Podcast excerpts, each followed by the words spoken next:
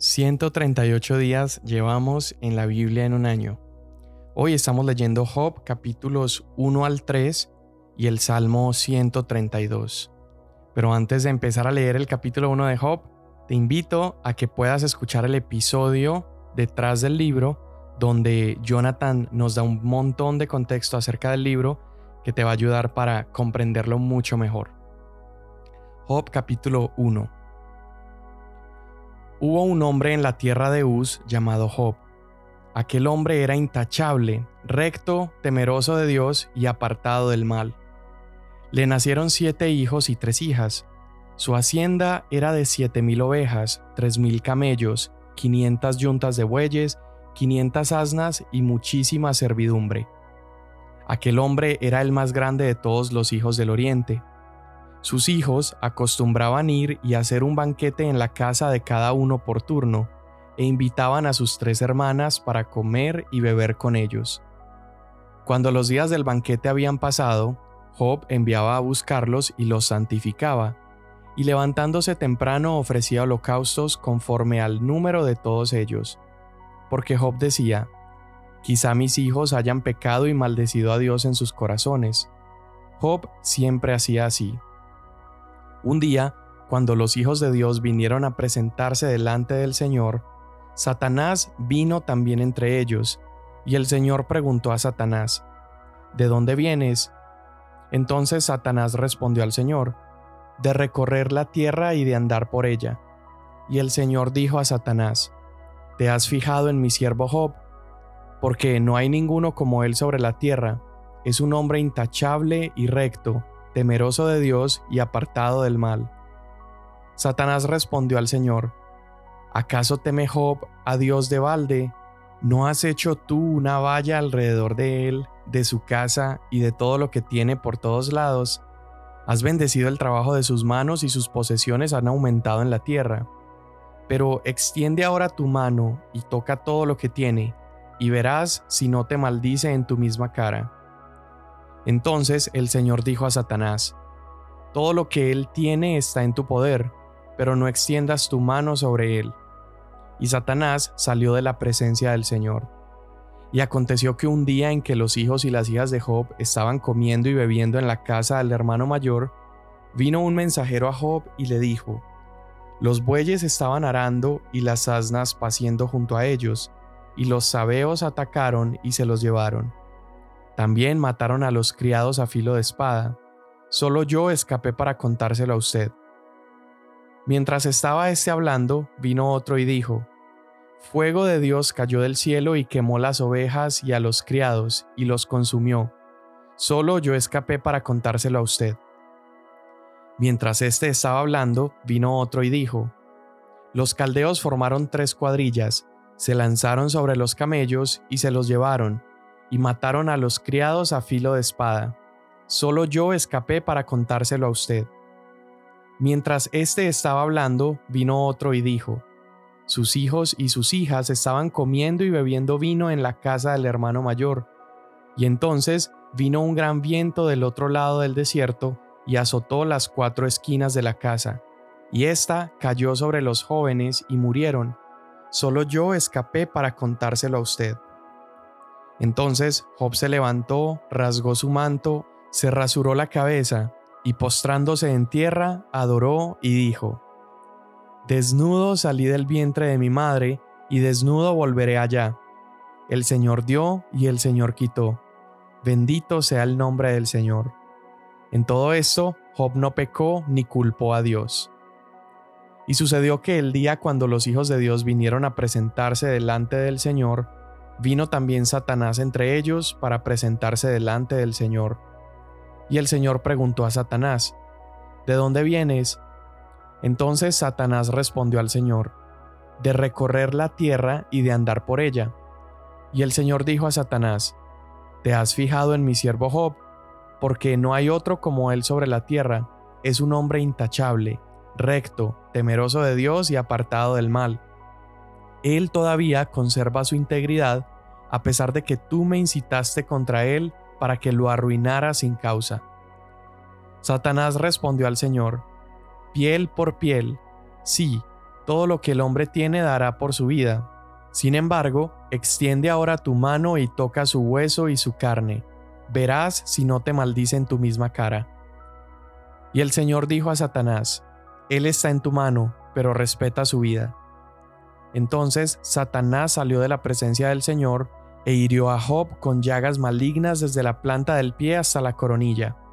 Y Job tomó un pedazo de teja para rascarse mientras estaba sentado entre las cenizas. Entonces su mujer le dijo, ¿Aún conservas tu integridad? Maldice a Dios y muérete.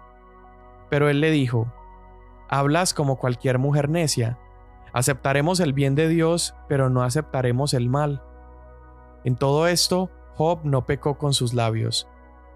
Cuando tres amigos de Job, Elifaz el temanita, Bildad el sujita y Sofar el naamatita, oyeron de todo este mal que había venido sobre él, vinieron cada uno de su lugar, pues se habían puesto de acuerdo para ir juntos a condolerse de él y a consolarlo.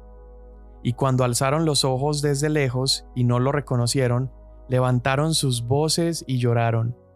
Cada uno de ellos rasgó su manto y esparcieron polvo hacia el cielo sobre sus cabezas. Entonces se sentaron en el suelo con él por siete días y siete noches sin que nadie le dijera una palabra, porque veían que su dolor era muy grande. Después de esto, Job abrió su boca y maldijo el día de su nacimiento, y dijo Job, Perezca el día en que yo nací, y la noche que dijo, un varón ha sido concebido sea ese día tinieblas, no lo tome en cuenta Dios desde lo alto, ni resplandezca sobre él la luz. Apodérense de él tinieblas y densa oscuridad. Pósese sobre él una nube, llénelo de terror la negrura del día. Y en cuanto a aquella noche, apodérense de ella las tinieblas, que no se alegre entre los días del año, ni se cuente en el número de los meses, que sea estéril aquella noche, no entren en ella gritos de júbilo. Maldíganla los que maldicen el día, los que están listos para despertar a Leviatán. Oscurezcanse las estrellas de su alba, que espere la luz pero no la tenga, que tampoco vea el rayar de la aurora, porque no cerró las puertas del vientre de mi madre, ni escondió la aflicción de mis ojos.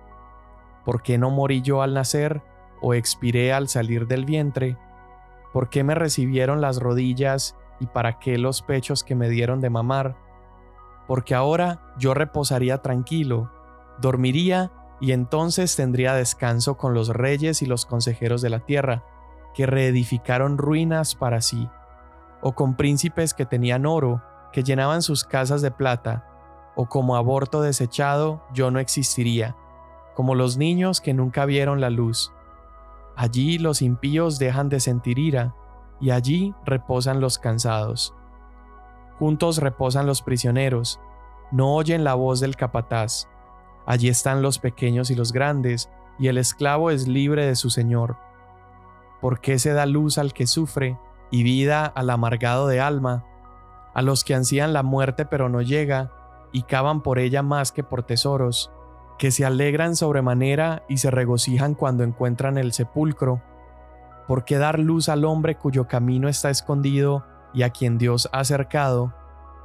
Porque al ver mi alimento salen mis gemidos y mis clamores se derraman como agua.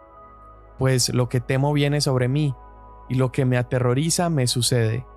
No tengo reposo ni estoy tranquilo, no descanso, sino que me viene turbación. Salmo 132. Acuérdate, Señor de David, de toda su aflicción, de cómo juró al Señor y prometió al poderoso de Jacob. Ciertamente no entraré en mi casa, ni en mi lecho me acostaré. No daré sueño a mis ojos, ni a mis párpados adormecimiento, hasta que halle un lugar para el Señor, una morada para el poderoso de Jacob. Oímos de ella en Efrata, la hallamos en los campos de Jaar. Entremos a sus moradas, postrémonos ante el estrado de sus pies. Levántate, Señor, al lugar de tu reposo, tú y el arca de tu poder. Vístanse de justicia sus sacerdotes y canten con gozo sus santos. Por amor a David su siervo, no hagas volver el rostro de su ungido. El Señor ha jurado a David una verdad de la cual no se retractará De tu descendencia pondré sobre tu trono, si tus hijos guardan mi pacto y mi testimonio que les enseñaré. Sus hijos también ocuparán tu trono para siempre, porque el Señor ha escogido a Sión, la quiso para su habitación. Este es mi lugar de reposo para siempre, aquí habitaré porque la he deseado. Su provisión bendeciré en abundancia, de pan saciaré a sus pobres. A sus sacerdotes también vestiré de salvación, y sus santos darán voces de júbilo. Allí haré surgir el poder de David. He preparado una lámpara para mi ungido. A sus enemigos cubriré de vergüenza, pero sobre él resplandecerá su corona. Amén. La historia de Job es una historia impresionante y es una historia de confianza en Dios incluso en medio del dolor. Y vamos a ver esta historia desarrollándose por 40 capítulos, entonces vamos a aprender muchísimo acerca de este tema, el sufrimiento, la soberanía de Dios y la confianza en medio del sufrimiento. Y vimos en la historia cómo aparece este personaje el acusador o Satán, Satanás. Eh, eso es lo que traduce ese nombre, es el acusador. Y él está acusando realmente a Dios, está acusando a Dios de un mal manejo del universo. Porque Satanás piensa, a través de lo que está diciendo, él piensa que Dios recompensa el buen comportamiento de los buenos y es por eso que Dios recibe adoración. Satanás está acusando a Dios de que su bondad con los hombres es meramente transaccional. Y él piensa esto de Job, él, cree que Job solamente está obedeciendo a Dios para continuar obteniendo las cosas buenas de parte de Dios. Entonces la propuesta de Satanás es decirle a Dios que si Dios le quita todas las cosas buenas que él tiene, entonces Job lo iba a maldecir. Dios permite que eso suceda y le da este permiso a Satanás para tocar algunas áreas de la vida de Job. Y el hecho de que Dios tenga que darle permiso a Satanás, aunque puede parecernos un poco confuso, en realidad es sumamente esperanzador porque esto significa que aunque Satanás tiene cierto grado de dominio, él continúa estando subordinado a Dios. Él no es todopoderoso, Él no es omnisciente, Él no es omnipresente, solamente Dios lo es. Y Satanás sigue siendo un ser creado, una criatura de Dios. Y es por eso que nosotros podemos vivir confiados en que es mayor el que está en nosotros que el que está en el mundo. Es mayor el Señor que habita en nuestros corazones que Satanás que está reinando en el mundo, porque Él continúa estando subordinado a Dios. Entonces Dios permite que esto sucede y la manera en la que este, este consejo celestial terminó era Dios aceptando y si Job terminaba maldiciendo a Dios después de sufrir, entonces de alguna manera Satanás tendría sentido y se demostraría que es una relación transaccional. Lo que Dios le daba a Job era a cambio de su obediencia y Job era obediente porque Dios le daba cosas. Pero la historia se desenvuelve de una manera muy muy interesante. Dios envía a Satanás a quitarle todo lo bueno que Job tiene y Dios le da permiso para incluso tocar su salud y, se le dan estas llagas abiertas a Job. Job está sufriendo, pero a pesar de todo lo que Satanás pensaba que iba a suceder, Job se negó a maldecir a Dios. En cambio, Job empieza a bendecir a Dios y empieza a reconocer que el ser un hombre inocente o íntegro no necesariamente es una garantía para la bendición de Dios. Y todo esto de entrada nos muestra la sabiduría tan impresionante de Job, porque yo creo que es muy fácil para nosotros creer que Dios trabaja de alguna manera transaccional o un sistema transaccional. Es fácil pensar que sufrimos por causa de nuestra maldad y que cuando tenemos prosperidad o salud, de alguna manera eso tiene que estar conectado con nuestras buenas acciones. Y claro, el pecado tiene consecuencias en nuestras vidas. Eso es otra cosa. pero estoy hablando de Dios enviando cosas malas o buenas porque somos malos o buenos. Y es tan fácil pensarlo que incluso cuando los amigos de Job vienen, ellos pensaban esto, los amigos de Job pensaban que la situación de este pobre hombre era producto de su pecado. Y vamos a ver este diálogo desarrollarse por muchos capítulos, eh, este intercambio de palabras pensando que es producto de algo que Job hizo o no hizo. Pero la gran verdad que vamos a aprender en estos capítulos es que Dios trabaja de una manera muy diferente y que aunque el sufrimiento pueda ser real en nuestras vidas, de hecho muy real, así como Job lo vivió, en el capítulo 3 vemos a un Job que está pensando que es mejor haberse muerto, un Job que está pensando que era mejor para él no haber nacido, es un Job que está sufriendo de verdad. Sin embargo, es un hombre que no está culpando a Dios o blasfemando gracias a su situación. Aprendemos entonces que Dios derrama sus bendiciones sobre nosotros, sus hijos, aun cuando éramos pecadores. Esto lo vemos en Cristo Jesús, en Romanos capítulo 5, versículo 8. Dice que Dios demostró su gran amor para con nosotros en que aun cuando éramos malos, cuando no habíamos cometido una sola buena acción, cuando éramos pecadores, Cristo murió por nosotros. Es decir, cuando la balanza de nuestras acciones era, estaba recargada hacia el lado negativo, aún así, Cristo murió por nosotros. Y Cristo no recibió lo que a él le habría correspondido como, como hijo de Dios perfecto, como hijo de Dios obediente. Él recibió algo diferente a lo que le correspondía. Él recibió lo que a nosotros los malos y los pecadores nos correspondía.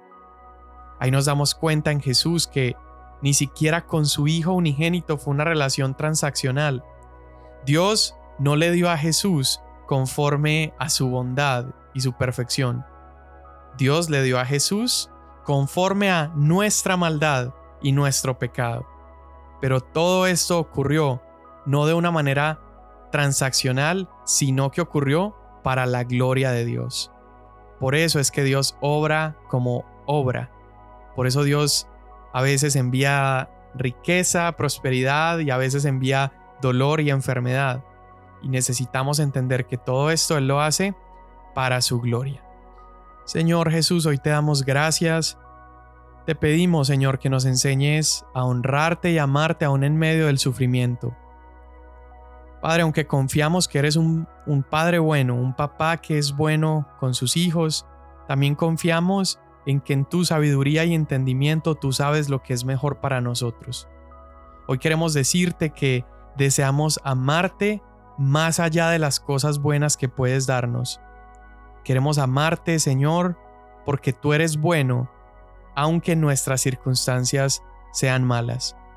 Hoy te damos gracias porque a través de la muerte de Jesús, todo lo que pertenecía a tu Hijo, ahora nos pertenece a nosotros. Gracias porque no tuvimos que hacer nada bueno para obtenerlo. De hecho, tú hiciste todo. En la obra de la cruz, tú lo hiciste todo. Y hoy te damos tantas gracias por eso. En el nombre de Jesús. Amén. Mañana nos vemos.